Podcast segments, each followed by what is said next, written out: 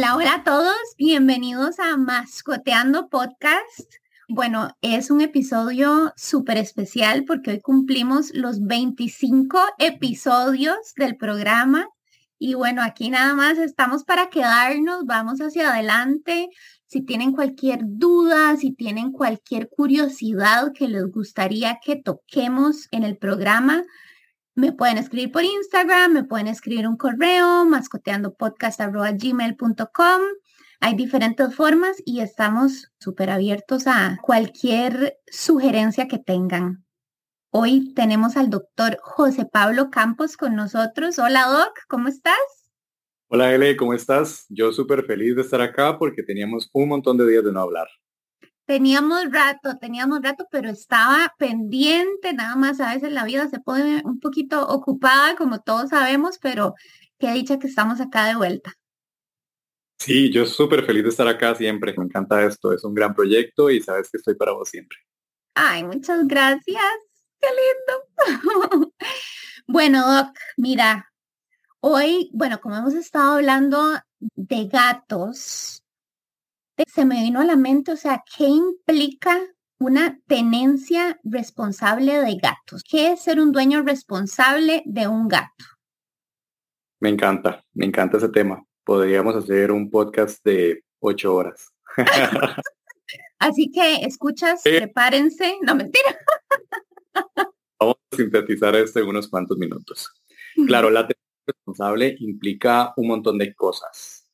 Siempre que tenemos una mascota tenemos que pensar en tres cosas. Tiempo, espacio, presupuesto.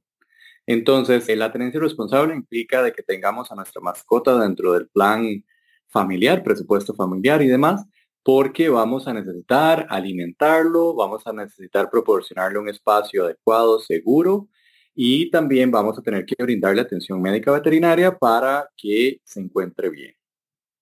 Dentro de la tenencia responsable también implica saber la importancia que tiene que los gatos vivan dentro de casa.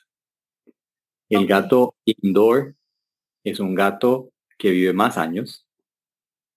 El gato que vive dentro de casa tiene menos exposición a accidentes de tránsito, a intoxicaciones, a ataques de otros animales. El gato que vive dentro de casa necesita que nosotros le dediquemos tiempo para que tenga un ambiente diverso, que tenga un ambiente rico y que no tenga niveles de estrés elevados.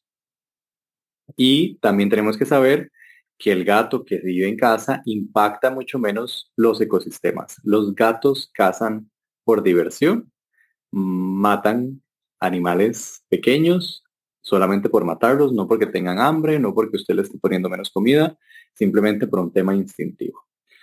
Pero también, eso creo que lo habíamos comentado en uno de los episodios anteriores, también tenemos que saber que parte de la tenencia responsable de nuestros gatos implica que hagamos eh, manejo profiláctico, manejo preventivo de ciertas condiciones. Y lo que quiero que hablemos hoy es de vacunación. La vacunación en gatos es sumamente importante. Existen lineamientos muy claros que están dados por la Sociedad Internacional de Medicina Felina que nos dice cuáles son los pasos a seguir con nuestros planes de vacunación. Y nosotros se los podemos solicitar a nuestros médicos veterinarios, ¿verdad? Los planes de vacunación no son antojadizos, no es como que yo digo, uy, hoy yo voy a poner 25 vacunas de estas porque Porque quería cobrar más. Exacto. No, que existen lineamientos que nosotros tenemos que seguir, pero que también tenemos que ver cuál es la condición total de nuestro paciente. Entonces, lo primero que tenemos que saber con nuestros pacientes felinos es que pueden tener condiciones de fondo adquiridas durante su desarrollo embrional, durante su periodo de lactancia o por exposición a otros gatos infectados. Entonces es mandatorio, requisito, sugerencia, etcétera, etcétera, etcétera, que los gatos sean testeados para virus de la inmunodeficiencia y para virus de la leucemia felina. Es una muestrita de sangre muy fácil, existen varios métodos para hacerlo. Hay algunas pruebas rápidas que se pueden hacer en laboratorio in-house, en la clínica, y hay otras pruebas un poco más profundas que podemos hacer en laboratorios externos que son siguiendo el proceso de PCR y entonces nos da la información y nos dice cuál es el estatus para esas enfermedades para nuestros gatos. Y basado en eso, las decisiones de cuáles vacunas sí y cuáles vacunas no. Ok. Y Doc, estos exámenes, digamos, si yo acabo de adoptar un gatito bebé, ¿tengo que hacerle el examen de una vez o es anual o cómo funciona esto? Sí, lo ideal sería saber el estatus en el momento en que nosotros tenemos nuestra mascota. Si nunca se lo han hecho y es paciente adulto, se lo tenemos que volver a hacer. Si es un paciente que sale de casa, lo tenemos que estar haciendo de manera rutinaria, por lo menos cada 12, 24 meses. Ok, y esta prueba, digamos, pensando que salga positiva, ojalá salga negativa, pero si sale positiva, ¿qué acciones a tomar implicarían? Claro, si tenemos un gatito que está positivo a alguna de las dos enfermedades, ¿verdad? Retrovirales, es muy importante que tengamos conciencia de que ese gatito debe estar dentro de casa para evitar la transmisión de esa enfermedad a otros gatos. O sea, la razón por la cual su gato se enfermó afuera es porque alguien no tuvo su gatito enfermo dentro de casa y hubo una riña, compartieron utensilios, hubo cópula o lo que sea, y entonces se enfermó. Pero si ya está enfermo, pues hay que brindarle atención médica. Son enfermedades que pueden a corto, mediano y largo plazo causar alteraciones, signos de enfermedad muy variables, ¿verdad? Hay un montón de síntomas que podemos ver, como pérdida de peso, vómito, problemas respiratorios, puede inducir la formación de algunos tipos de cáncer también. Entonces, pues la sintomatología no es específica. Puede causar tálmicas, neurológicas, etcétera, etcétera, etcétera. Claro, si nos da una muestra positiva el examen, nada más puede que el gato no esté presentando ningún síntoma, pero que sea ya como una alerta a que estemos atentos por si algo pasa, ya más o menos podríamos saber por dónde va. Claro, el paciente que sale positivo en una primera muestra debe ser reconfirmado seis a ocho semanas después, porque hay un porcentaje pequeño de pacientes que se enferman, salen positivos cuando tienen eh, viremia, cuando tienen el virus circulante en sangre. Usualmente lo que presentan es fiebre, casi siempre un paciente que presenta fiebre y tiene historia de haber salido, ser gato y no haber recibido bien su plan de vacunación, debiera ser testeado. Y si sale positivo, debiera ser confirmado seis a ocho semanas después. Y si sale positivo, debiera ser confirmado seis a ocho semanas después. Y ya ese paciente se diagnostica como positivo, porque existe un porcentaje pequeñito de pacientes que logran superar la enfermedad y eliminan el virus. Wow, ok, eso es bueno saber también. No conocía esto de reconfirmar. Muy pequeño el porcentaje, eso sí. Sí, sí, sí, pero bueno, hay un poquito de esperanza por ahí. Y volviendo a la tenencia responsable de gatos, entonces, bueno, los planes de vacunación desde que tenemos al gato, o sea, desde que lo adquirimos, llevarlo a vacunar. Me imagino que eso aplica también para desparasitaciones. Claro que sí, la desparasitación debe hacerse desde la etapa de cachorro, ¿verdad? Tenemos que tener una mamá que no tenga parásitos para que no pase parásitos a sus cachorros. Y el plan de vacunación se inicia tan temprano como a las ocho semanas. Es tan alta la diseminación de enfermedades dentro de las poblaciones felinas que todos los gatitos deben ser vacunados a partir de las ocho semanas de vida. Eso es dos meses de edad. Sí, cuando es una miniatura que nos cabe en la mano. Exactamente, esas pelotitas tienen que ser vacunadas súper temprano para aumentar la posibilidad de que, tengamos una inmunización completa y logremos éxito en nuestros planes de inmunización para las diferentes enfermedades. El plan de vacunación establecido por la ISFM es el de triple vacuna de triple felina, así se llama. Se llama triple porque contempla tres enfermedades, paleucopenia, calicivirus y rinotraqueitis. Yo sé que eso es como muy técnico, pero su médico veterinario va a saber lo que le estamos hablando. Y ponemos tres vacunas de esas, no todas al mismo tiempo, claramente. Hay que poner una esperar cuatro semanas, hay que poner otra, esperar cuatro semanas y la tercera se pondría siempre con un periodo de descanso de cuatro semanas entre una y otra. El plan de vacunación también de la ISFM contempla que los pacientes saludables, los pacientes sin prueba de leucemia positiva, ¿verdad?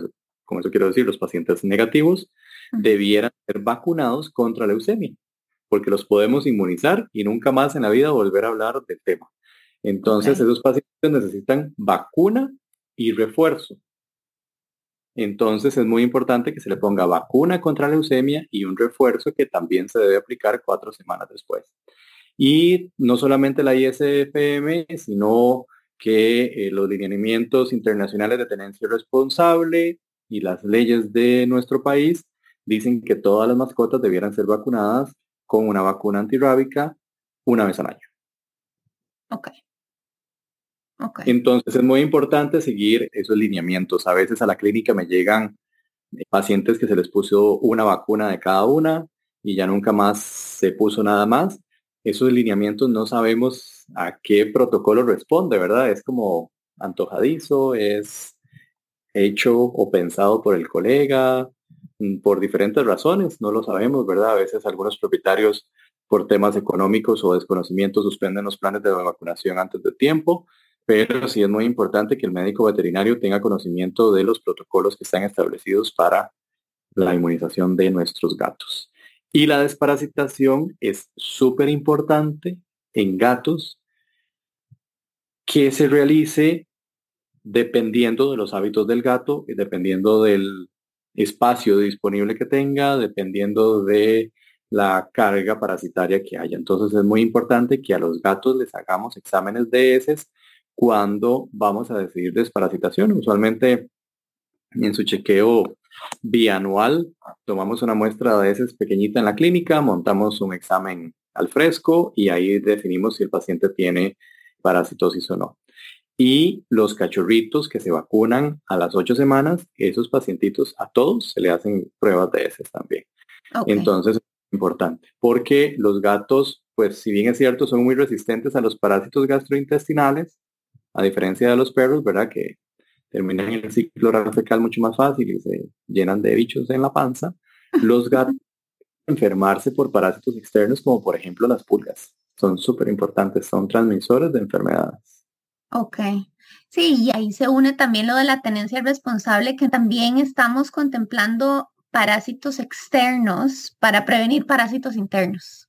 Exactamente, claro que sí, es muy importante que sepamos que no son temas aparte, por ejemplo, así como para dar un ejemplo más concreto, las pulgas pueden ser transmisores, ahí, ahí hay cierta controversia con respecto a lo que voy a decir, pero pueden ser transmisores de algunos parásitos de la sangre, ¿verdad? Algunos tipos de, micoplasma que se pueden transmitir y causar enfermedad. Las pulgas pueden ser transmisores de diferentes tipos de parásitos hematológicos y también pueden transmitir parásitos gastrointestinales. Cuando el gato se acicala, cuando el gato se limpia, empieza a tener consumo de estas pulgas infectadas y empiezan a tener otras enfermedades parasitarias transmitidas por un solo insecto externo. Entonces es muy importante complementar ambas desparasitaciones.